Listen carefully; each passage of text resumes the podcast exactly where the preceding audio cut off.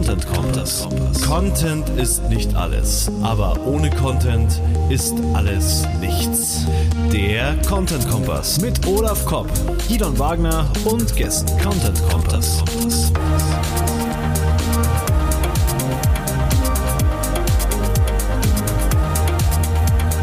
Content Kompass. Hallo. Hallo.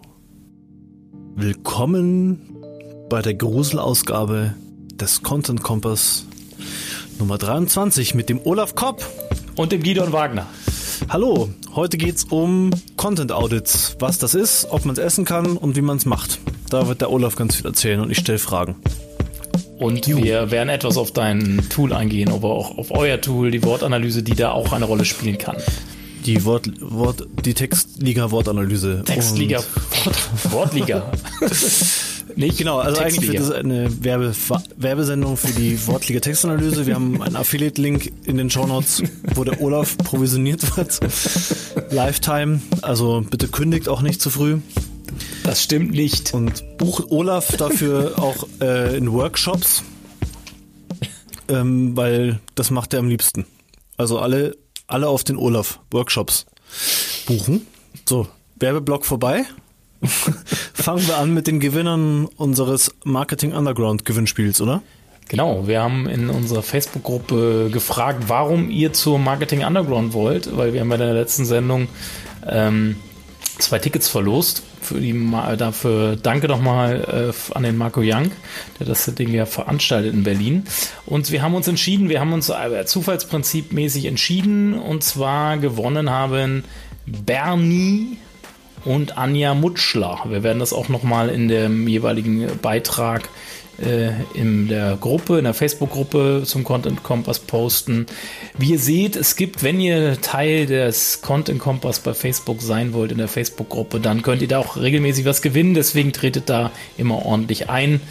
Da werdet ihr neben den aktuellen Sendungen natürlich auch über diese solche Verlosungen informiert. Genau. Und vielleicht kriegen wir da ja auch immer noch mehr Diskussionen hin da drin, weil da sind ja irgendwie lauter coole Leute drin, von denen man ja auch immer was lernen kann. Also wenn ihr schon drin seid, dann fragt doch einfach mal was und mal gucken, was zurückkommt. Finde ich cool. Und vielleicht antworten ja der Olaf und ich auch oder machen eine Sendung dazu. Genau. Jo. Dann kommen wir noch zu einem kurzen Linkteil. Ich habe zwei Links beigesteuert zu dieser Sendung. Der erste Link stammt von Marconomy mm, und heißt Kostenstelle Marketing, wie das Marketing zum Unternehmenserfolg beiträgt. Äh, der Titel klingt erstmal, die, die essentielle Aussage dieses Artikels ist im Endeffekt, äh, dass ähm, Silo-Bildung ein großes Problem in, in, äh, in Unternehmen ist, um äh, die Digitalisierung voranzutreiben quasi. Das, das Thema Silo-Bildung haben wir bei uns auch schon öfters angesprochen, auch im Bezug auf den Customer Journey Ansatz etc. und äh, äh, dass das halt nicht funktioniert und ähm, da ist einfach einfach ein Zitat, was ich daraus nehmen will ähm, Silo-Denken blockiert die digitale Chance. Und äh, dazu hatte ich ja auch schon mal einen Xing-Beitrag, Insider-Beitrag hier vorgestellt, wo ich mich auch mit dem Thema beschäftigt habe. Äh, Silo-Bildung. Silo-Bildung ist wirklich ein großes strukturelles Problem in, in, in, in Unternehmen. Das blockiert einfach ziemlich viel, nicht nur die Digitalisierung. Mhm. Mhm. Ja. Und äh, mhm. dann geht's halt dann auch so ein bisschen darum in dem Beitrag, dass das Marketing äh, zum Treiber der Digitalisierung eigentlich gemacht ist, weil Marketing so eine Schnittstellenposition äh, im Unternehmen eigentlich einnimmt und die perfekten Voraussetzungen dafür hat, dass die Digitalisierung so aus dem Marketing angeschoben wird von Unternehmen. Ja. Dann, äh, dann ein äh, HR-Thema, also Personalthema und äh, zwar habe ich da einen Beitrag von CIO.de, also CIO.de, mhm. kannte ich vorher auch nicht, äh, mit dem Titel Unternehmen fehlt Vertrauen in die eigenen Mitarbeiter, ja. Mhm. Äh, da mhm. geht es halt um qualifiziertes Fachpersonal und äh, diese ganze Aussage begründet sich auf einer Studie der Beratungsgesellschaft Adventure. ist mit Sicherheit irgendwas eine, eine, eine Agentur, die in Richtung Personal was macht, davon ja. ist auszugehen. Aber greift halt eben auch ein Thema auf, was ich auch in einem Xing Insider Beitrag schon mal behandelt habe, und zwar, dass eben ähm, eigentlich HR und gerade die führenden Positionen und Geschäftsleitung sich oft als äh, Showstopper für, für die Digitalisierung erweisen, weil sie eben nicht den nötigen Kulturwandel einleiten in Unternehmen. Mhm. Und dann wird bemängelt, dass man ja, dass man ja ganz viel Geld in, Mit in Weiterbildung für die Mitarbeiter investiert, aber dann das Ganze nicht in die Praxis umgesetzt werden kann, weil halt äh, strukturelle als auch kulturbedingte Blockaden in den Unternehmen sind. Und ähm, ich muss dazu sagen, für mich hat das noch eine zweite Seite. Äh, ein großes Problem ist auch die Fachkenntnis bei den einstellenden Personen in den Unternehmen. Ich kann keine guten Leute einstellen, wenn ich nicht weiß, ob ich, ob ich gute Leute vor mir sitzen habe oder potenzielle gute Mitarbeiter vor mir sitzen habe. Und äh, wenn ich selber keine Ahnung habe, will ich dann gute Mitarbeiter einstellen. Ja, und wie soll ich Ist von so, allem Ahnung haben, was in einem Unternehmen passiert? Also ich, ja, sonst hole ich mir einen externen ne? Berater dazu, der das beurteilen kann. Also, äh, weil es gibt ja nichts Fataleres als Menschen, als als äh, sag ich mal Pfeifen einzustellen ja. die du dann auch noch, die du dann äh, mit hohen Personalkosten äh, durchziehen musst, um dann nach einem Jahr zu merken, irgendwie, irgendwie ist das doch nur ein bisschen heiße Luft, was der uns im Bewerbungsgespräch erzählt hat. Ja. Aber wenn sich jetzt jemand, bleiben wir bei Content Marketing, jemand im, jemand fürs Content Marketing, also wenn ein Unternehmen jemanden fürs Content Marketing sucht, dann muss das Bewerbungsgespräch jemand führen, der sich mit Content Marketing auskennt, richtig? Ja. Ja. Und der Personaler, der sitzt dann da dabei, weil der achtet noch auf andere genau. Sachen wie Körperhaltung und äh, hat er nach links oder nach rechts geschaut? Ja, oder soziale Skills. Es hängt ja nicht nur vom Fachwissen ab. Genauso wichtig sind ja die, die Teamfähigkeit und so soziale mhm. Komponenten, weil es gibt nichts Schlimmeres, als einen Performer sitzen zu haben, der sich daraus auf, ausruht, dass er performant ist, aber irgendwie seine, seine, seine Umwelt ist. terrorisiert. Ein performendes Arschloch. Ja, ein performendes Arschloch. Kommt halt immer wieder, man merkt es immer wieder in Unternehmen, äh, diese Leute kommen leider immer noch viel zu weit. Ja. Und deshalb, das ist dann sch schlimm für alle, die damit sich äh, abgeben müssen. Ja. Liebe Unternehmen, stellt keine Arschlöcher mehr ein. Keine genau. Chance den Arschlöchern. Und Damit stellt wirklich gute Leute ein, weil äh, und es kommt nicht auf darauf an, wie viel Buzzwords die Leute kennen, sondern es kommt darauf an, dass die Leute Praxiserfahrungen haben und wissen, von was sie da reden und nicht nur mal ein, zwei Bücher gelesen haben oder irgendwo in einem Vortrag mal gut aufgepasst haben.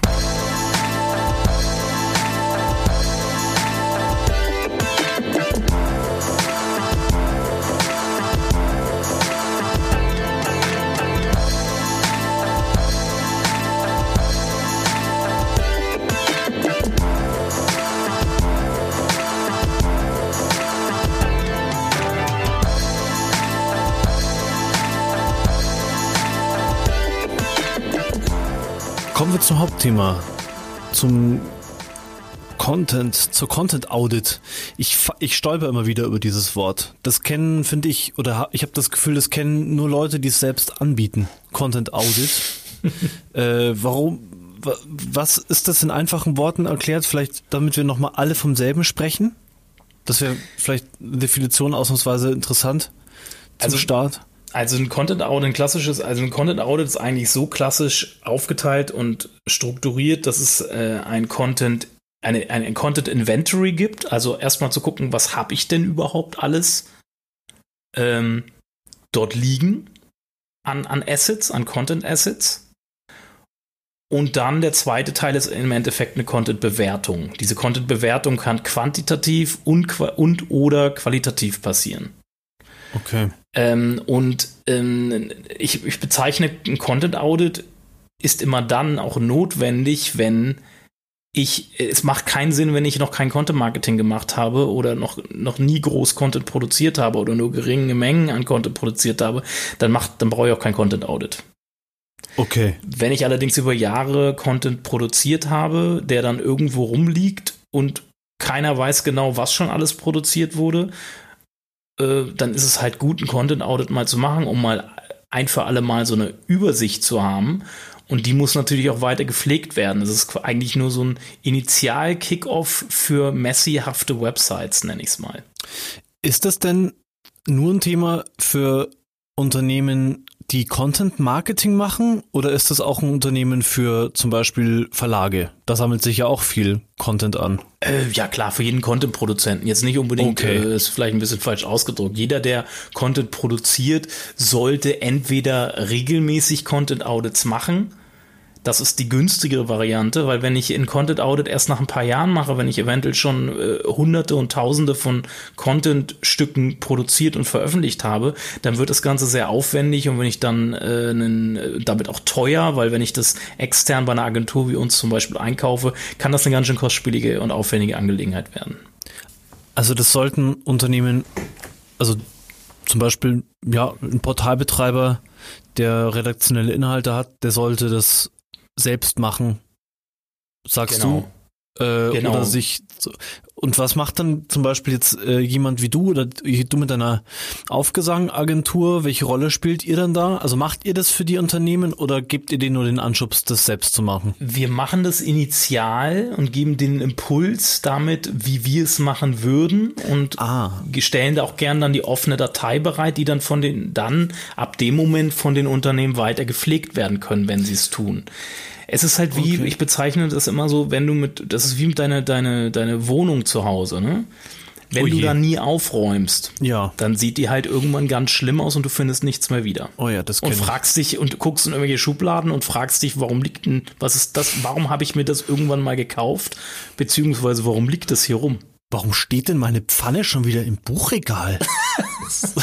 so Sachen ja, passieren aber auch so, auch, auch aus dem Grund. Oder warum habe ich, äh, oder warum habe ich plötzlich drei Pfannen? Weil ich nicht, weil ich, ja. weil ich, weil ich nie gedacht habe, ich, weil ich meine Pfanne nicht mehr gefunden habe und mir einfach dann noch eine Pfanne gekauft habe und die dann wieder nicht gefunden habe und dann irgendwann wieder, wenn ich eine Pfanne wieder gebraucht habe, noch eine Pfanne gekauft habe.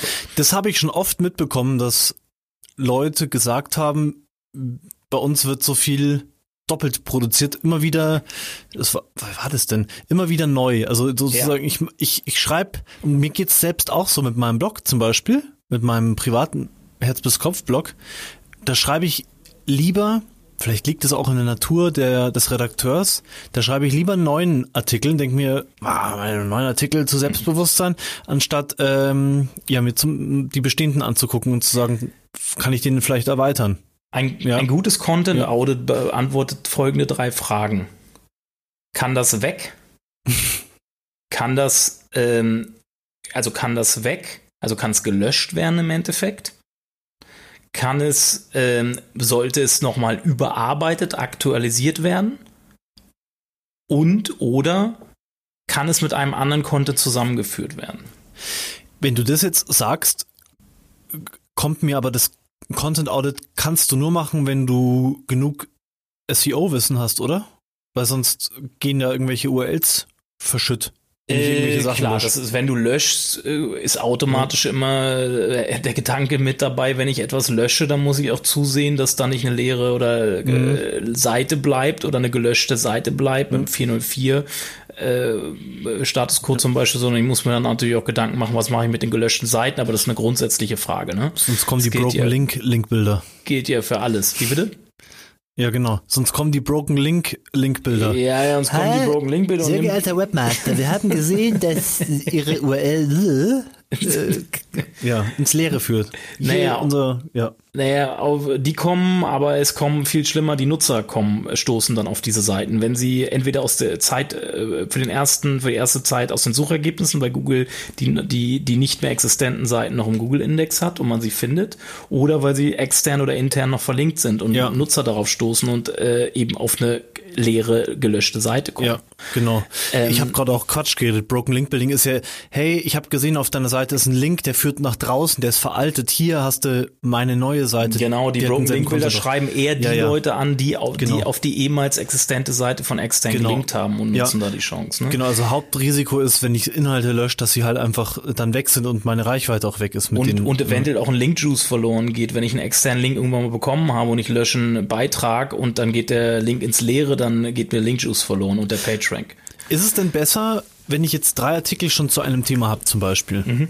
Würdest du denn dann pauschal, ich weiß, pauschal äh, Antworten sind immer schwer, aber würdest du oder tendierst du dann in so einer Beratung dazu, daraus einen Artikel zu machen oder ist es dann oft, dass man zwei draus macht und nur einer fällt weg oder sollte ich immer, vielleicht fragen sich das gerade manche Hörer, sollte ich immer zu einem Thema nur einen Content haben? Das ist schwierig schwer, zu oder? Weil da also, muss der super Das hängt vom, hängt von deinem, äh, von dem The von der Breite des Themas ab und äh, wenn es aus SEO-Aspekten des Keywords auch, wenn es Sinn macht, zu splitten, ein Thema in me mehrere Unterbereiche aufzusplitten, um mehrere Contents dafür zu produzieren und zu veröffentlichen, dann äh, dann kann es Sinn machen, aber oft ist es so, dass es mehr Sinn macht, das zusammenzuführen. Nennen wir es mal in eine holistische Landingpage Okay. zusammenzuführen. Äh, äh, ich mag diesen Begriff nicht, aber ich nehme ihn halt ja einfach mal, weil äh, ich erhöhe natürlich die, die Holistik und die Ganzheitlichkeit eines Dokuments, wenn ich äh, mehrere Aspekte ein zu einem Thema zusammenführe und in einem Dokument abbilde. Mhm. Weil die, das so denke ich mir das auch gerade, dass ich ja ein Thema schon zweimal spielen kann. Also zum Beispiel zwei Blogartikel mit einem Jahr Abstand zu dem Thema haben kann. Sag mal ein beide Beispiel. noch eine Da- Sag mal ein konkret, nimm mal ein konkretes Beispiel. Meine Arbeit erfüllt mich nicht. Was kann ich tun? Das ist der eine Artikel, den ich geschrieben habe. Und der zweite, der ein bis- bisschen Abstand, mein Job ist sinnlos. Zwei, Dinge, die du sofort ändern kannst. Das ist dasselbe Thema, aber ich gehe es unterschiedlich an. Ja, aber das sind ja zwei, äh, würde ich da, kannst du ruhig getrennt lassen. Es hängt immer davon ab, was für Hauptkeywords da jetzt hinterstehen, für was du, die gefunden werden sollen. Ne? Ja, mein Job- Äh, mein- weil mein- sinnloser Job wäre auch eine andere Suchanfrage, die auch semantisch äh, weiter, entf ziemlich weit entfernt ist. Äh, Klar, thematisch, für uns als Menschen ist es thematisch hat es irgendwie dann doch im Kern des gemeinsamen äh, Fragestellung, aber in Form, wenn du es aufclusterst oder runterbrichst mal auf zwei Keywords, die Menschen eingeben würden. Äh, Der eine äh, sinnloser Job oder so und, und vielleicht, was war das andere nochmal? Meine Arbeit erfüllt mich nicht. Meine Arbeit erfüllt mich nicht. Das sind erstmal zwei verschiedene äh, Keyword-Cluster im Endeffekt Ja. auch, die ich damit bediene. Und das ist, äh, dann macht es Sinn, das, das auch getrennt zu lassen. Ähm, Mhm. Du kannst natürlich, wenn du natürlich jetzt aber ein Keyword findest, was noch da drüber steht, was noch viel häufiger gesucht wird oder eine Fragestellung, wo wo ja natürlich immer ein Keyword hintersteht. Also wir reden eine, eine explizite Fragestellung, was, warum, wo etc. Mhm. Äh, ist ja auch äh, äh, findet sich in der Regel in der Suchmaschine immer in einer impliziten Fragestellung eines Keywords wieder. Ja, wie kann ich meine Arbeit mit Sinn erfüllen? Wäre jetzt auch so ein Ding, wenn ich dieses Keyword habe, kann ich, sollte ich schauen, okay, beantwortet mein Artikel di- dieses, diese Frage schon, dann sollte ich das vielleicht als Longtail-Keyword in den Titel bringen. Oder antworte ich damit noch nicht mit dem Artikel und sollte ich vielleicht den dritten Artikel äh, schreiben? Ich würde, es ist halt, es ist halt, das, und da ist es halt ganz wichtig, dass man eine vernünftige Keyword-Analyse macht, ne? dass man genau guckt, auch wenn, wir müssen immer davon ausgehen, dass Menschen, dass es auch ein Pull-Thema ist, ne? wenn dass Menschen danach in Suchmaschinen suchen. Genau. Äh, ich mache mir solche Gedanken nicht, wenn es ein Push-Thema ist. Wenn es ein Push-Thema ist und ich will, das Ding hat gar keinen, äh, es gibt, äh, der, der Kanal ist eigentlich gar nicht die Suchmaschine, weil es eigentlich kein Pull-Thema ist, dann kann ich so viel Content dazu produzieren, wie ich will. Aber wenn mir SEO wichtig ist, dann sollte ich äh, Fokussierung haben. Ich wollte jetzt gerade mal genau anmerken, aus dir spricht ja gerade auch stark der SEO, aus mir auch, weil ich sehr, sehr Google-orientiert rangehe. Ich sehe Google ja immer als so ein Marktforschungstool, was wollen meine Leser wissen. Ähm, jemand wie, ich oh, mir, mir fällt immer Focus Online als äh, kann ja egal wer sein, stern.de, die machen ja oft auch so Republishing, dass die Artikel wieder hochschieben. Äh, äh,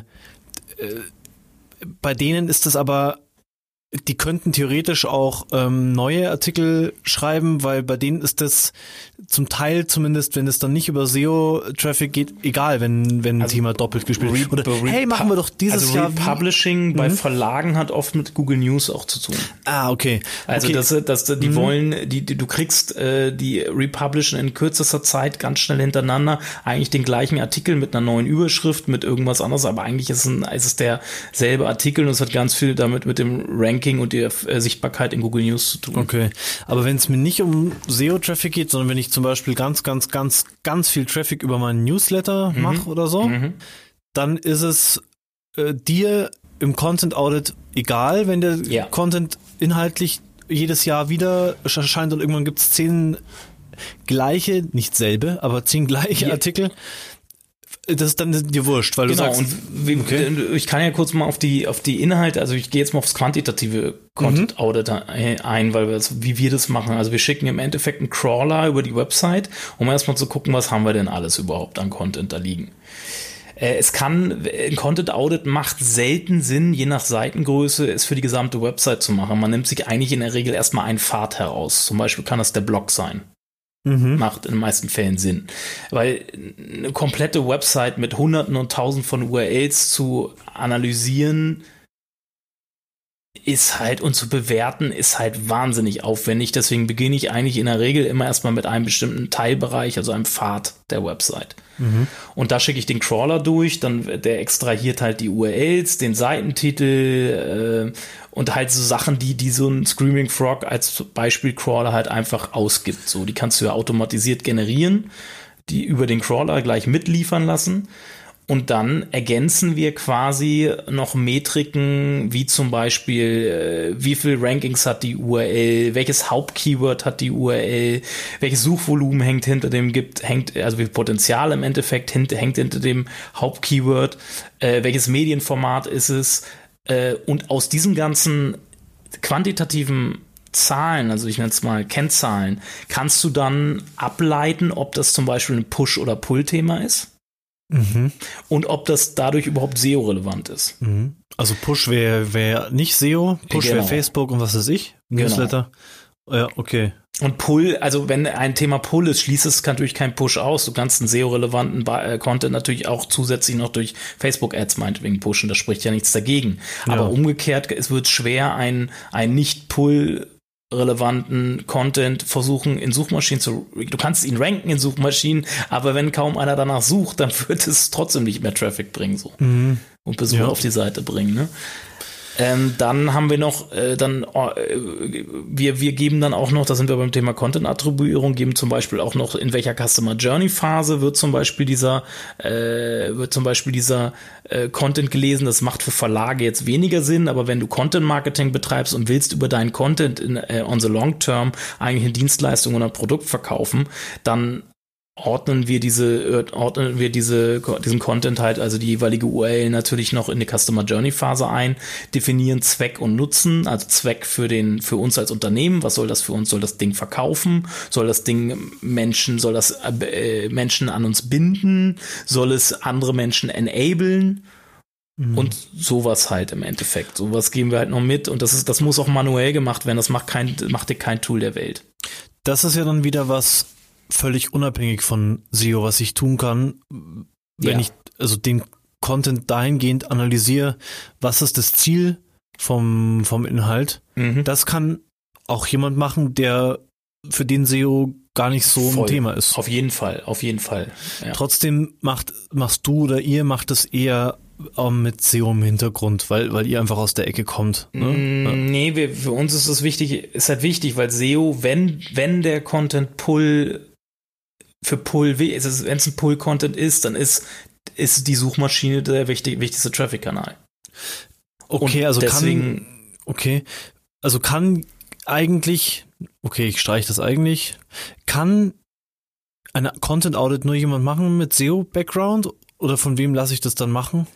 Oder kann das auch Ähm, eine Social Media Agentur machen, die, sieht dann auf, auf andere die, Sachen? die, das Ziehen der, eigentlich ist es ja nur ein Aggregieren dieser SEO-Zahlen, sage ich jetzt mal, aus verschiedenen Tools. Äh, in dem Fall ist es bei uns äh, eine Mischung aus dem Screaming Frog und äh, meinetwegen das Suchvolumen aus dem, aus dem Keyword Planner oder aus irgendeinem anderen Key äh, SEO-Tool und vielleicht noch der Search Console.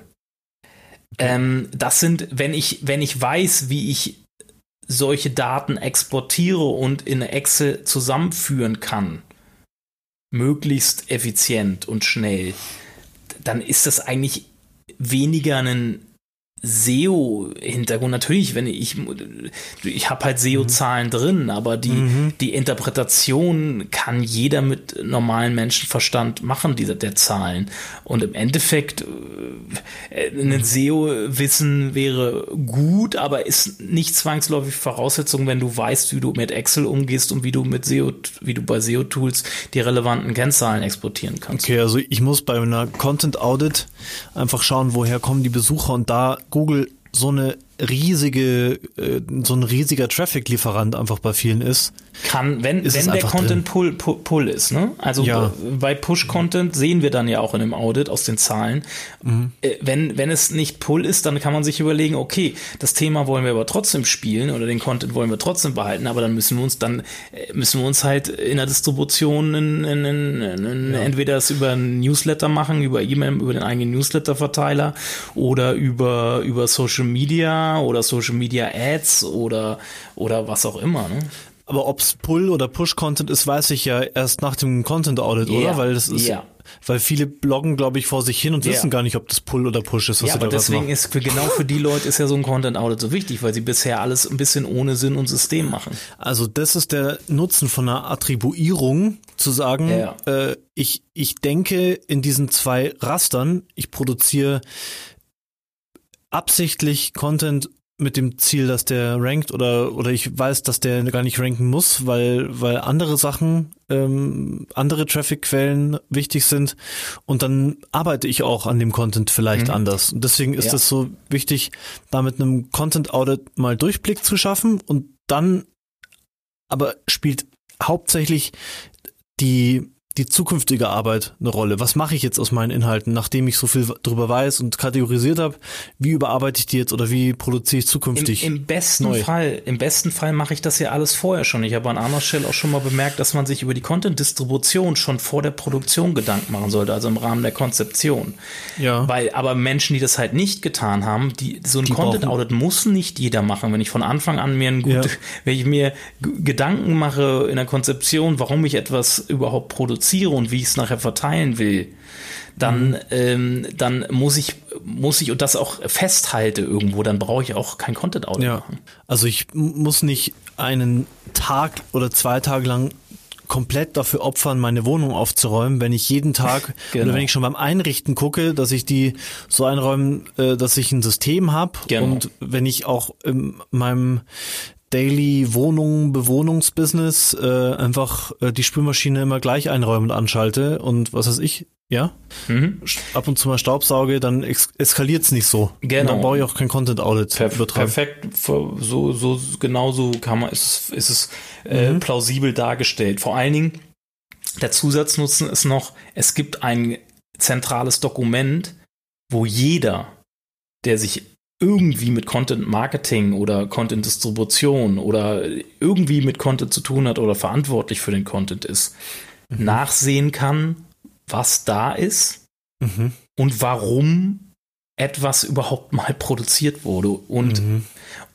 Das ist halt, es geht, du hast eine Übersicht halt, du, du produzierst nicht einfach munter drauf los und, und, und dann, äh, weil unter Leute verlieren ja auch mal, Leute kündigen ja auch mal.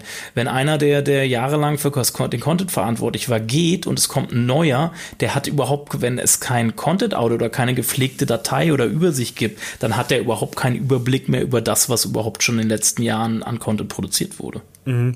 So eine Datenbank muss natürlich auch so aufgebaut sein, dass ich dann wirklich damit arbeiten kann und dass es nicht nur so ein totes Archiv ist, gell? Äh, Also ich nenne es jetzt, bei uns, wir würden es Ja. jetzt in Excel machen, es ist keine Datenbank in dem Sinne.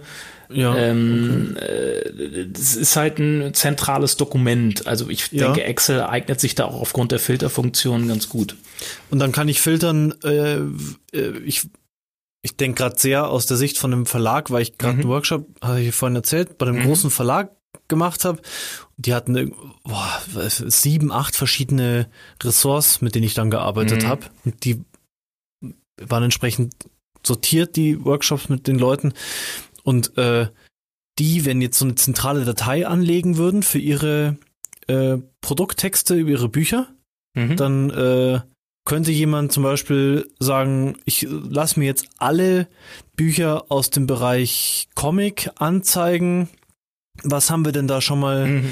zu, zum Thema äh, Sprachförderung gemacht für Kinder? Mhm. Als äh, Beispiel. Und dann kann ich mir da Inspiration holen oder schauen, dass ich, dass ich nicht äh, das Rad neu erfinden muss für meinen Text zum Beispiel, Gen oder? Genau, vor allen Dingen, ähm, Okay. äh, du, du, du, man kann natürlich auch eine Kategorie in, als Spalte ergänzen, dann kann man nach der Kategorie filtern zum Beispiel. Das ist ja kein, Mhm. kein Problem. Äh, das ist, ich sage jetzt mal so, das ist aber das typische, so wie wir es machen, das typische quantitative Content Audit. Ne? Ja. Das ist, Ja. da geht's ganz viel, da werden ganz viel Zahlen aus verschiedenen Tools aggregiert und ein bisschen manuell noch attribuiert Okay. quasi. Ne? Okay, also jetzt haben wir über das Quantitative gesprochen und dann gibt's noch das Qualitative. Genau, das Qualitative, da geht's eher darum, da geht's gar nicht, da spielt das Content Inventory, also dieses, dieses überhaupt mal gucken, was haben wir überhaupt, gar nicht so die große Rolle, sondern es geht darum, äh, da bei dem, bei dem Qualitativen eigentlich eher darum, ähm, zu gucken, wie produzieren wir Content. Also wirklich, da gehen wir tief in einzelne Stücke noch mal rein. Wir lesen, wir, wir gucken halt, wie ist äh, zum Beispiel, wie ist der Content geschrieben zum Beispiel? Ist er lesbar? Äh, ist er, äh, bede- bedient er die Suchintention des Hauptkeywords, für was dieses Keyword überhaupt gerankt äh, werden soll? Ist, ist dieses ist überhaupt das richtige Keyword da äh, angesteuert mit diesem Content etc. Also da gehen wir tiefer in Einzel und da machen wir in der Regel eher so, dass wir uns einige Contents aus den unterschiedlichen Website-Bereichen rausziehen, wie zum Beispiel ein, drei Glossarbeiträge und drei Blogbeiträge oder Magazinbeiträge Okay. und nehmen die dann halt einmal Stück für Stück auseinander. Wir, Okay. wir gucken an, welches Hauptkeyword oder welches Keyword wird damit gerade angetriggert. Entspricht es wirklich dem Hauptkeyword, was auch am meisten gesucht wird, meinetwegen? Ähm, wie sind die aktuellen Keyword-Rankings von dem Dokument? Äh, was ist die Suchintention hinter diesem Keyword eigentlich? Und bedienen wir die Suchintention mit diesem Dokument oder mit dem Inhalt? Okay. Ähm, und ist dieses, ist dieses Dokument denn intern auch gut verlinkt, dass es überhaupt gefunden, eine Chance hat, gefunden zu werden bei Menschen, die über die Seite sich navi navigieren? Das Ganze kann man auch noch gucken, wird es ex- extern verlinkt und wird es über eine interne Suche überhaupt gefunden? So, das überhaupt, ist es überhaupt zugänglich in der Website, ne? Okay. Und dann gucken wir halt auch noch, äh, welche Fragen sollte der Content beantworten. Also werden die Fragen, die im Netz zum Beispiel oder irgendwo gestellt werden zu diesem Thema, werden die auch in diesem äh, Inhalt ausreichend äh, äh, beantwortet? Und dann, äh, da geben wir dann eben auch Empfehlungen jeweils für die einzelnen Blöcke raus, wenn es nicht so sein sollte. Und dann kommt euer, euer Tool halt im Endeffekt zum Einsatz, dass wir Lesbarkeit und Sprache mit eurem, ähm, jetzt sag nochmal, Wortliga-Tool. Wortliga-Textanalyse. Genau? Wortliga-Textanalyse, Ja. genau. Und dann kommt Dafür die- benutzt du, ihr das? Für so Dafür benutzen wir das, ja. Ach so, das wusste ich gar nicht. Ach das, so. hat, nee, das, das ist ein relativ dieses Produkt, also der qualitativen, wir haben früher immer nur quantitative Content Audits gemacht, für die qualitativen Content Audits haben wir diese Ebene quasi Ja. eingenommen. Wir nutzen ja euer Tool, also von daher. Okay. Weil ich wollte jetzt gerade schon fragen, jetzt, jetzt geht's ja wieder in dem qualitativen Bereich, hast du vor allem von so SEO-Faktoren gesprochen. Also ist, es, ist der Content relevant für ein Keyword?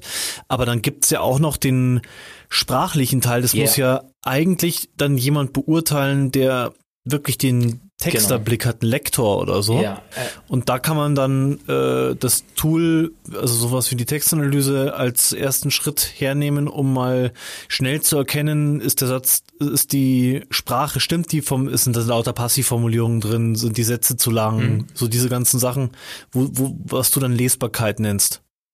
Oder, Mhm. also Ich kann hier mal ein Beispiel nennen. Mhm. Ähm, wir haben hier, ich habe hier ein konkretes Beispiel. Dort haben wir in einem Text festgestellt, dass viele Passivkonstruktionen vorkommen. Mhm. Äh, Da haben wir einen Be- Beispielsatz rausgenommen, mit denen Abspielgeräten können diese via Kabel oder via Bluetooth verbunden werden, steht da. Ähm, dann haben wir drunter geschrieben, oh, Aktivkonstruktionen sorgen für eine bessere Lesbarkeit des Textes und haben dann einen Beispielsatz formuliert. Mhm. On-Ear-Kopfhörer verbinden Sie via Kabel oder Bluetooth mit Ihrem Abspielgerät. cool, genau. Ich, ich spreche den Kunden an und das ist lebendiger, da ist ein Verb drinnen. Ja. Ja. Okay, nur weil ich den Passiv rausnehme, ja. Äh, Oder äh, dann hier vermeiden Sie unpersönliche Sprache. Äh, Bei den On-Ear-Kopfhörern profitiert, man neben ihrem äh, geringen Gewicht auch von ihrer sehr guten Soundqualität. Standen darunter unsere Empfehlung, Entschuldigung, sprechen Sie lieber sprechen Sie den Leser direkt an. Bei den On-Ear-Kopfhörern profitieren Sie neben äh, ihrem geringen Gewicht, auch von ihrer sehr guten Soundqualität. Okay, cool. Ja, super, das wusste ich gar nicht, dass ihr das, ähm, die Textanalyse dafür einsetzt. Ich dachte mir, irgendwie Texter bei euch benutzen das. Ähm das ist ja, an diesem, an diesem qualitativen Content Audit ist es tatsächlich so, dass dort ein SEO mit dran sitzt und äh, jemand, der mich, sich mit Texten beschäftigt. Okay, das wäre nämlich jetzt meine Frage an dich gewesen. Wer ist an dem Content Audit alles beteiligt? Okay, also einmal die, sag ich mal, die Statistiker, die wirklich datengetrieben sind und Leute, die inhaltlich denken, die Text, Text denken, mhm. die Sprache denken. Also beim qualitativen ja. Content Audit geht es ja weniger um, um Zahlen, sondern eigentlich um, es geht generell um Erreichbarkeit, ob das um interne Erreichbarkeit, äh, weil wenn Content irgendwo tief in der Website versteckt ist, hat das ja nicht nur Nachteile für SEO, mhm. oder für Rankings, sondern auch Nachteile für den Nutzer, für den Content. Du produzierst der Content, dass er gelesen wird. Wenn ja. ich den irgendwo intern nicht verlinke, oder so tief in der Navigationsstruktur verstecke, dass ihn niemand findet, dann äh, brauche ich ihn gar nicht zu produzieren. Ja. Okay, also das ist dann wieder die komplette Informationsarchitektur beziehungsweise die Machart der Texte sind, ist, da gibt es dann interne Verlinkungen und stimmt die wieder mit der Keyword-Analyse überein und, und, und so Sachen. Äh, worauf ich immer, also ich glaube, ich habe schon mal aus Versehen qualitative Content Audits gemacht, schon oft. Aus Versehen. ich habe es noch nicht so genannt. Also ja. das habe ich jetzt bei meinem Workshop beim letzten eigentlich nichts anderes habe ich gemacht, als äh, mir die Texte mit den Teilnehmern angeschaut und besprochen. Sprecht ihr damit A, eine verständliche, angenehme, anregende Sprache? Sprecht mhm. ihr eure Zielgruppe auch an? Das war ein ganz großes Thema. Also sprecht ihr zum Beispiel die, äh, wenn es um ein Kinderbuch geht, sprecht ihr die Kinder an, die das aber nicht kaufen werden, oder sprecht ihr die Eltern an und nennt ihr auch Argumente und und äh, sind in euren Verkaufstexten auch Aspekte drin und vielleicht auch sogar Beratung und Anekdoten, wie auch immer, die Eltern interessieren, wenn die Eltern die Kaufzielgruppe sind. Also solche Sachen. Und dann auch natürlich, das hängt für mich damit fest zusammen, das kann ich gar nicht trennen, ähm, geht ihr auf die, auf die passenden Suchbegriffe ein, deren Intention auf eure Zielgruppe schließen lassen. Ja, so. es ist halt, es ist halt die Suchintention ist, ja, ist, halt, ja. wenn ich, wenn der, wenn ich möchte, dass der Content bei Google gefunden wird, ist es ja entscheidend, dass ich, dass er auch die Suchintention bedient, also der Zweck. Ich ja. sage mal so schön, der Zweck der, des Contents muss der Suchintention entsprechen. Ja, äh, genau. Viele nicht nur die Keywords dürfen nicht nur im Text drin hängen, sondern der Text muss auch die Suchintention bedienen. So. Ne? Ja, genau. Und äh, nicht der Zweck des Textes. Es geht nicht ja. darum, dass ich Keywords in eine Seite ja. flansche, sondern es geht darum, dass der Text, wenn er dir jemand etwas kaufen möchte, dann muss ich dementsprechend den Text verkaufsorientierter machen und eine Art Verkaufsratgeber machen. Ja, genau. Wenn ich, wenn ich, wenn er, wenn er sich mhm. grundsätzlich informieren will und erstmal wissen will zu der Historie, zu der Geschichte, was ist das überhaupt definitorische, überhaupt Definitionen erstmal finden will, dann, dann, dann muss ich dementsprechend muss der Text halt so ausgelegt sein. Ne? Also, und das ist, mhm. wichtig, und das macht zum Thema, ja, das, und das macht so ein Thema ja auch komplex, weil ich, es kann jetzt ein Idiot hingehen und sagen, ja, der Text ist gar nicht auf das Keyword ausgerichtet. Jemand anderes wie du oder vielleicht auch wie ich sagt dann, ja Moment, aber dieses Keyword passt überhaupt nicht, weil das hat eine, einen informativen, da will sich jemand informieren. Mhm. Die wollen aber gerade Leute ansprechen, die in der Kundenreise schon da sind, dass sie was ja. kaufen wollen. Ja, ja. Mhm. ja. Okay, ja. Ja, das ist schon echt spannend. Was ich halt auch spannend finde, ist, du kannst aus diesen SEO Sachen, also zum Beispiel, für welches Keyword ist mein Text denn die Antwort? Wenn du so denkst und so vorgehst beim Produzieren, mhm dann machst du ja auch Marktforschung. Du machst die Texte ja auch für alle anderen Kanäle passender, besser, weil du ja, du gehst ja viel bedürfnisorientierter ran.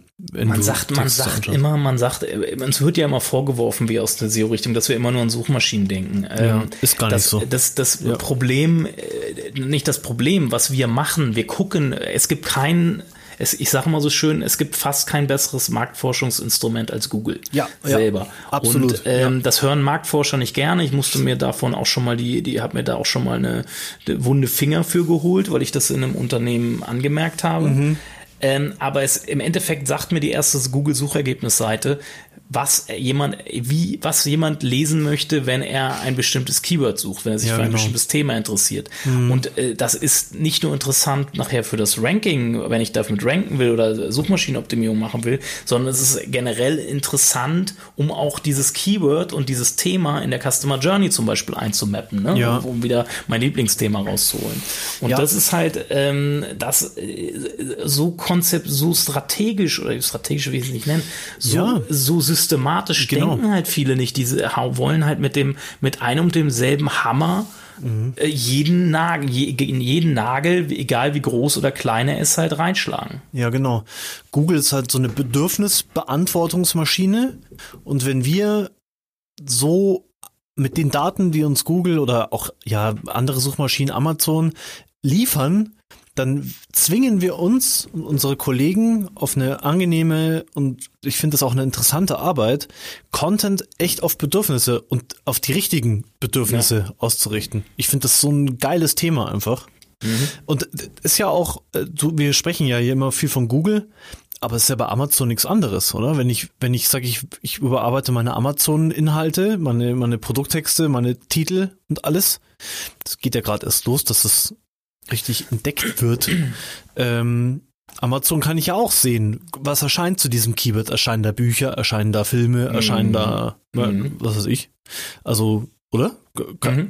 Habt ihr den Fall, dass Amazon da auch Thema ist oder ist es meistens dann Wir nutzen Amazon in erster Linie für die Fragenrecherche, also wir nennen das Themenrecherche, also um explizite Fragestellungen und Probleme, die Menschen oder äh, Fragen, die Menschen zu einem Produkt haben. Also bei Amazon ist halt nur für B2C-Themen halt interessant in erster Ja, Linie, stimmt, ne? weil ja. äh, bei B2B-Bereichen ist Amazon da jetzt keine Quelle für, aber Mhm. für, für, äh, B- für Endkonsumenten Produkte und, und B2C-Produkte ist Amazon halt eine wahnsinnig interessante Quelle, weil Menschen dort, der, die potenziellen Kunden dort ganz viel schreiben, Fragen sogar stellen, in den Kommentaren, in den Bewertungen ganz Boah, viel schreiben ja, und daraus stimmt. kannst du natürlich ganz viel lernen, was Menschen wichtig ist, um auch eventuell dann seine eigenen Produktbeschreibungen und Produkttexte nochmal dementsprechend der Bedürfnisse der Mhm. Menschen zu optimieren. Ne? Amazon als Quelle für den, für den Content Audit zu sagen, wel, welche äh, Fragen haben denn die Leute? Mhm. Mm, ja, genau. Also wir haben ja, ich habe ja gesagt, dass wir auch die Fragen, die, was möchten Menschen für Fragen beantwortet haben zu einem Thema. Da ist, kann Amazon eine Quelle sein, aber eben auch Frage-Antwort-Portale, Foren äh, oder eben Google Suggest halt. Ne? Mhm. Ja. Ähm, ich benutze ja Hypersuggest, das finde ich ziemlich Ja. geil. Und da kannst du ja dann immer einstellen, Google oder Amazon oder Mhm. Ebay, glaube ich, habe ich noch nie drauf geklickt. Und Amazon ist ja auch ähm, spannend, wenn ich mich auf Amazon bewege und schaue, ist, was suchen Leute auf Amazon? Viele verkaufen ja auch auf Amazon. Ne? Das, also wenn man jetzt von Händlern spricht, E-Commerce, Mhm. also gerade so Verlage, für die ist ja Amazon total ultimativ wichtig, zumindest für, für manche Verlage. Für Oder für Buchverlage. viele, was? Für Buchverlage? Ja. Ja. Ja, Ja, ich höre immer, ich höre immer so schon, äh, ich habe letztens gehört, ich beschäftige mich nur, nur am Rand mit dem Thema Amazon, da hat aber wer erzählt, dass Bücher eigentlich eins der schlechtesten Produkte ist, zu versuchen auf Amazon zu verkaufen, weil Amazon da selber so die Hand drauf hat, weil sie ja originär äh, aus Mhm. dem Buchhandel kommen. Ne? Weil ich war jetzt, okay, weil ich hab's glaube ich vorhin schon gesagt, ich war bei einem großen Verlag und habe da diesen den Textworkshop gehalten für deren Produktbeschreibungen und da war Amazon das Hauptthema und Amazon ist für die der wichtigste Kunde. Also die dieser Einverkauf, der da Mhm. stattfindet am Anfang, wenn ich ein Buch rausbringe, dann dann gibt's den ein, sogenannten Einverkauf, wo halt der Händler das Zeug zu sich holt und Es dann ging, es ging hier, glaube ich, um, wenn du selber bei Amazon verkaufen willst als Seller oder Vendor. äh, Ah, ja, natürlich, okay. wenn du Amazon als Handelspartner siehst, Ja. dann ja, aber es ging, glaube ich, da um die Betrachtung aus Seller- und Vendor-Sicht, dass Mhm. Ah. dort äh, Bücher eine ganz schlechtes Produkt für ist. Ah, okay. Also wenn Klein Gidon oder Klein Olaf ein Buch verkaufen wollen, dann Ja. besser auf der eigenen Seite als, äh, als E-Book als über Amazon. Um ja, oder über Books, Books on Demand oder so gibt's ja auch und da gibt's ja Mhm. verschiedene andere. Ja. ja. Ich verkaufe ja übrigens jetzt gerade äh, über meine über meinen Blog ein Buch. Das Mhm. hatte ich zuerst mit jemandem über Amazon rausgebracht. Jetzt habe ich eine Neuauflage gemacht und jetzt mache ich, habe ich einfach ein E-Book draus gemacht Mhm. und verkaufe jetzt über meinen Blog. Kaufen schon ein paar Leute. Finde ich voll geil, dieses Gefühl, da unabhängig zu sein von Mhm. irgendwem. Mhm. Und jetzt, wo ich dieses Produkt habe, weiß ich auch, worüber ich mehr schreibe. Voll geil. Macht Spaß. Okay, äh, vielleicht kommen wir, um, um den Bogen zurück zum Content Audit zu schlagen, bevor Lass wir da uns- abdriften. Lass uns über das Thema Äh, vielleicht, äh, du kannst ja noch mal versuchen, das zusammenzufassen, was ich gerade erzählt habe. Ich, Also kann genau, was hier- ich, was ich von dir gehört habe, ist, dass Content Audit äh, für gerade für gewachsene Unternehmen, also mit gewachsenen Angeboten, eine tolle Sache ist, weil ich dann Durchblick in meine Produktion, in, in meinen Bestand bekomme, was alles jetzt schon äh, online ist auf meiner Seite Mhm. äh, und dass das wie noch mehr wie Wohnung aufräumen ist, weil wenn ich meinen Bestand kenne, weiß ich, was habe ich schon da, was sollte ich nicht neu produzieren, was hat gut funktioniert, was kann ich dann, was kann, wo können wir weitermachen, äh, äh, was ähm, na, äh, wa- was, was, also dann, dann, das ist eigentlich so eine Art Wissensmanagement. Ja. Oder, ja, eine Ja. Art Wissensmanagement für Unternehmen, die Inhalte produzieren, ob jetzt journalistische äh, Unternehmen oder aus Marketinggründen. Mhm. Äh, Content Audit ist für dich ein ganz starkes SEO-Thema.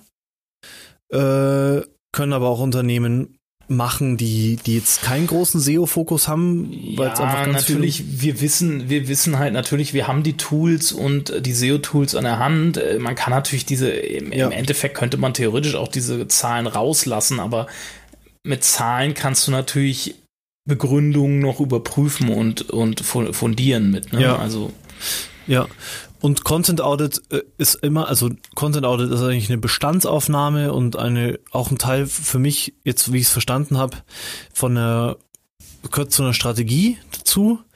Und ähm, kann ich aus aus qualitativer Sicht einfach sehen, was ist was ist da, was haben wir schon? Und aus nee, Qua- das ist wäre äh, aus quantitativ, das wäre die Quanti- quantitativ. die meint, meinte ich aus quantitativer Ebene sehen, was haben wir schon Mhm. da und äh, wel, in welche Kategorien gehört es und aus qualitativer, also erfüllt mein Content die Anforderungen, um überhaupt Reichweite zu bekommen, spricht er die richtigen Leser, die richtigen Zuschauer, Hörer an, äh, ist er, hat er eine, ist, stimmt die Aufbereitung, die Qualität, also die Sprache, Mhm. ähm, die, auch sowas wie, da gehört für mich auch sowas wie ähm, das Design dazu, also stimmt das Content Design auch, also kann ich den Text zum Beispiel Kann man auch scannen. mit reinnehmen. Also da, da, sie, wie, ich Ja. habe ja nur vorgestellt, wie wir es machen. Ne? Also Ja. das kann man beliebig erweitern. Ja, ne?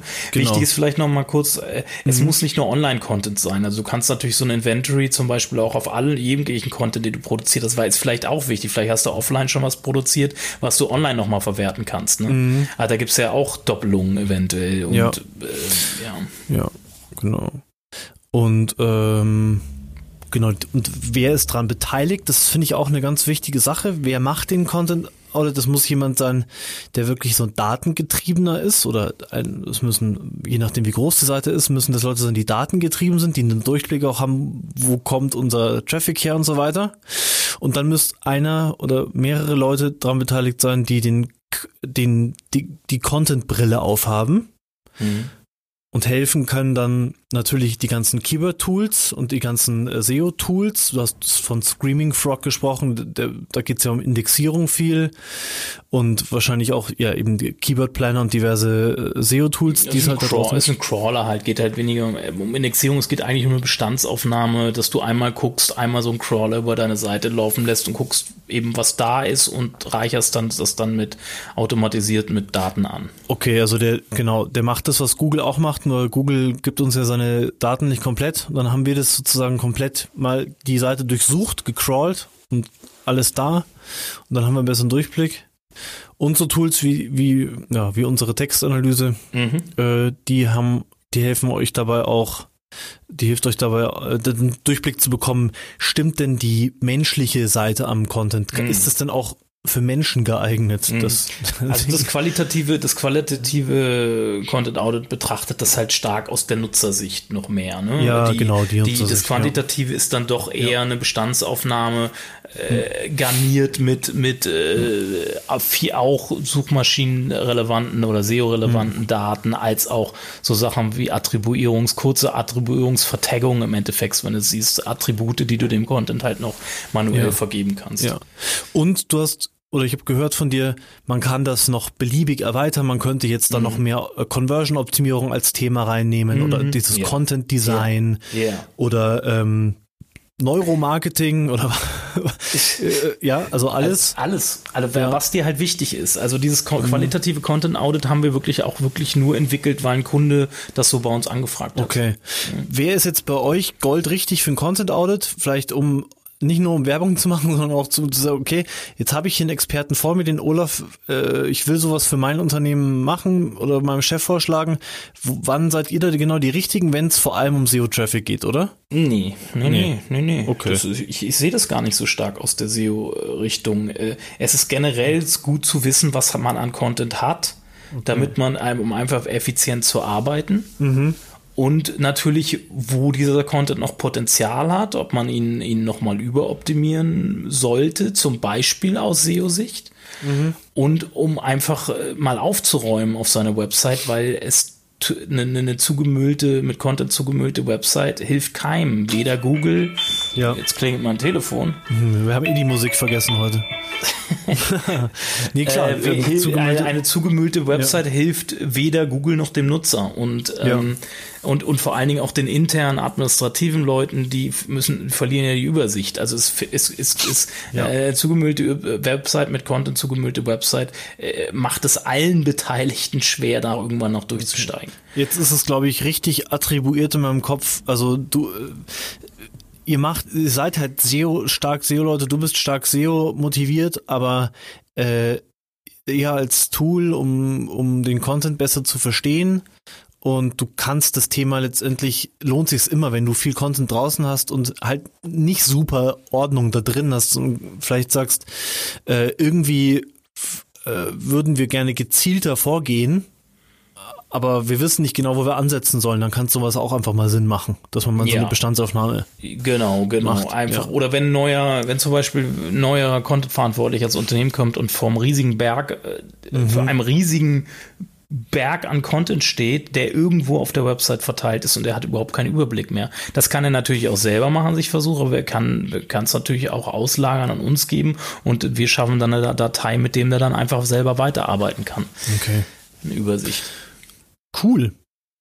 Ja, manchmal glaube ich ja, äh, der Wortliga-Blog, der ist ein Schandfleck, ähm, weil ich habe da über Jahre einfach immer wieder so aktionistisch was gemacht und das sind jetzt nicht viele Artikel, die da online sind, aber ich glaube, manchmal glaube ich, ich bräuchte so ein Mini-Content-Audit und vor allem mal von wem anders, weil ich bin so betriebsblind, so ultra betriebsblind bei meinen eigenen, äh, also bei meinen eigenen Sachen, so wie jeder.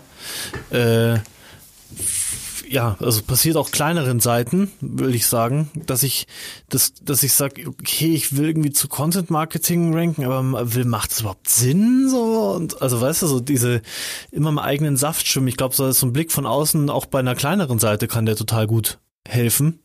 Dann spielt wahrscheinlich aber mehr so das Qualitative halt eine Rolle. Ja, je nachdem ist er natürlich auch deutlich unaufwendiger dann. Ne? Also Ja. das Aufwendige beim qualitativen, quan- quantitativen Content Audit ist halt die, äh, die, die, die manuelle Attribuierung bei einem, äh, Mhm. Ja.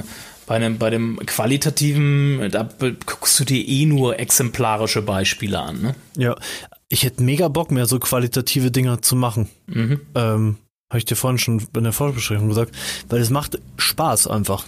Macht dir das, ist das, das geil, oder? So Content Audits machen. Ich fand, also ich persönlich äh, möchte mich nicht, also ich selber, das, ma- das machen ja andere Ja. bei uns in der Agentur, also ich, ich das jetzt, wäre jetzt nicht meine Lieblingsaufgabe. Ja gut, So. okay, ich meinte jetzt mehr so im Rahmen von Workshops, stimmt schon. Im Content Audit sitzt du dann an, an hunderten von, von Texten und musst die einkategorisieren. Nee, da wäre ich, bestimmt, da wäre ich auch nicht der Typ dafür. Aber so Leuten halt, also ich mache jetzt immer mehr Workshops auch in-house, nicht nur Webinare, Und da finde ich das mega geil, mit den Leuten über ihre Sachen zu sprechen und Ja, was sie besser machen das, können. Also so punktuell ganz an einem, Ja, ein, genau. zwei Beispielen das mal durchzugehen, klar, so, aber ich nicht. Stimmt, ist dann kein Content Audit, in, ja. In, Mhm, in, keine Bestandsaufnahme. also das ist dann eher, eher dann wirklich ein. Workshop-Thema, um zu zeigen, wie, wie, Ja. was ist an einem Stück Content gerade nicht so optimal und das aufzeigen Mhm. mit dem Tool, mit eurem Tool, mit anderen Tools so, Ja. Mhm. oder mit, mit dem bloßen Menschenverstand. So. Aber dann könntet ihr doch auch, also einfach Workshops oder könntest du Workshops machen, wo du Leuten erklärst, okay, so machen wir ein Content Audit und dann machen die das einfach selbst, oder? Weil es ist ja, Ja. so aufwendig und teuer Ja. sonst. Ja. Mhm. Oder Okay. man macht es von anderen. Meine Empfehlung, macht euch, bevor ihr, wenn ihr mit Content Marketing anfangt, macht euch von Anfang an einen Plan, ein System, bringt Ordnung rein und dann habt ihr das, habt ihr nicht auf, habt ihr dann nicht irgendwann nach Jahren irgendwann so einen Aufschlag, dass ihr so ein teures Audit machen lassen Mhm. müsst. Nur für dieser Plan, dieses System, da brauche ich halt echt jemanden, der mir das zeigt oder ich bräuchte irgendwie Vorlagen äh, oder irgendwas, ja, also so eine Excel-File oder sowas, irgendwie eine, eine Vorlage, wo ich sage, okay, so geht es, weil ich glaube, du hast nicht immer die Köpfe im Team, die so strukturiert sind äh, und sagen, okay, ja, hm, machen wir mal hier, machen wir mir alles mit Plan. Also Das, das, das, ich finde, das ist der perfekte Bogen zu dem Link, den wir heute vorgestellt haben. Du brauch, es wäre schön, wenn du diese Köpfe hättest, aber wie willst du diese Köpfe kriegen, wenn du selber nicht rausfindest, ob das, ob das solche Köpfe sind, die sowas selber entwickeln Ja. können? Oder wenn du ein kreativer Haufen bist, der dann dann dann herrscht da ja auch so ein vielleicht fast so ein so ein Faschismus gegen strukturierte Leute. so so ein kreativer Haufen und so ein kreatives Haufenunternehmen stellt sich vielleicht halt auch weniger datengetriebene Leute ein und andersrum auch. Also so datengetriebene Unternehmen haben halt vielleicht also nichts gegen datengetriebene Leute jetzt, aber haben halt vielleicht Problem, die richtigen Kreativen zu finden wiederum. Also geht, geht nicht nur um Daten, nur es geht um Prozesse und Strukturen. ja, das meine ich ja. Das ist, ja. das ist, das ist halt das Wichtige und das ist, würde ich nochmal segmentiert betrachten von Datenleuten, weil äh, es geht Ja. um Prozess und Strukturen und je größer die Teams, je größer das Unternehmen, je mehr sich Leute sich mit Content beschäftigen in dem Unternehmen, desto wichtiger werden Prozesse und Strukturen. Okay. Ja, geil. Dann nichts wie ran an den Content Audit oder die Content Audit. Bringen wir Ordnung in unsere gewachsenen Seiten, weil dann können wir mit mehr Systemen und mehr Durchblick arbeiten in Zukunft im Content Marketing. In diesem Sinne, Content Marketing 23 ist zu Ende. Äh, Content Marketing 23. Content- Content Kompass der 23 ist zu Ende. Folgt uns bei Spotify, Deezer, iTunes, bewertet uns, äh, empfiehlt uns weiter, kommt in unsere Facebook Content Kompass Gruppe. Ja, kommt da rein und werdet Teil der coolen Content äh, Kompass Community. da geht die Post ab. Da kriegt ihr sofort mit, wenn eine neue Sendung da ist und es sind einfach lauter nette Leute da. Das wird geil. Content Kompass. Content ist nicht alles, aber ohne Content ist alles nichts. Der Content Kompass mit Olaf Kopp, Gidon Wagner und Gästen. Content Kompass. Kompass.